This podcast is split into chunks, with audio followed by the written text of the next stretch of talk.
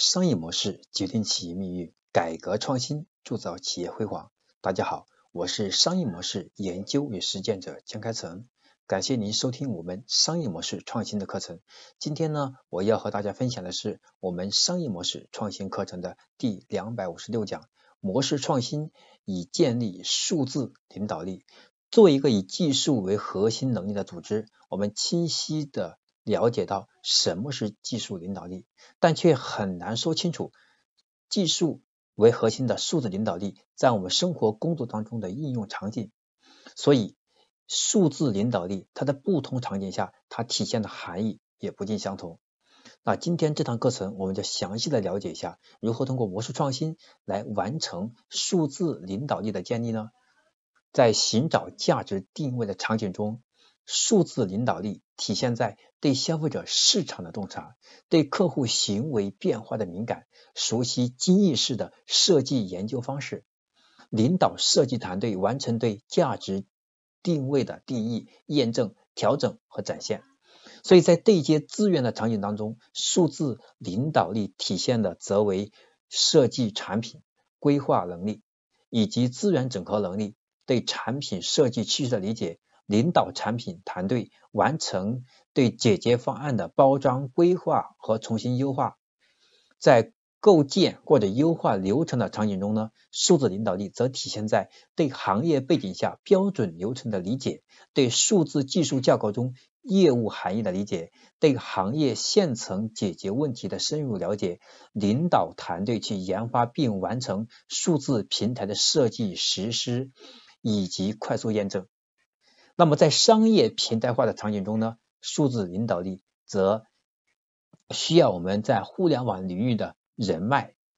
并且对最新互联网融资并购案以及对价值挖掘的敏感，还有平台化战略思考力。领导数字团队是完成对我们整个的平台的开放式战略部署，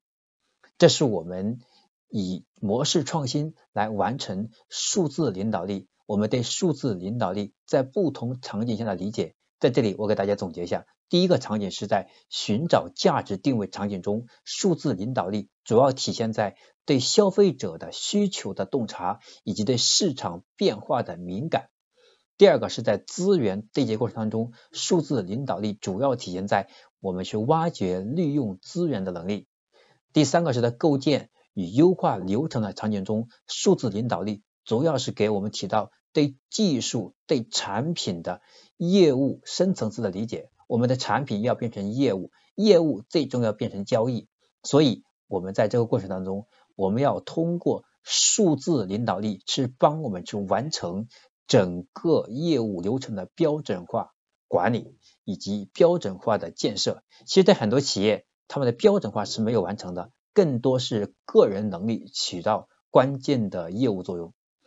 在商业平台化场景中，数字领导力是帮助我们更好的对价值洼地的把控，对平台化战略思考力的延展，以及有力的去帮助我们去建设开放式的生态体系，让我们的生态变成以企业为核心主导。让平台可以实现自增长的方向，这是数字领导力在不同场景的场景下的体现。它的核心是通过商业模式创新来得以实现的。这是今天我要和大家分享的我们商业模式创新课程的第两百五十六讲：模式创新以建立数字领导力。那么下堂课程第两百五十七讲。我将和大家分享的是识别出商业模式创新中的四个基本要素。商业模式创新它有一套完整的体系，我们关键要识别我们商业模式创新中哪一个要素才是我们在创新中重点要完成优化或迭代的，以帮助我们商业模式很好的实现创新的目的。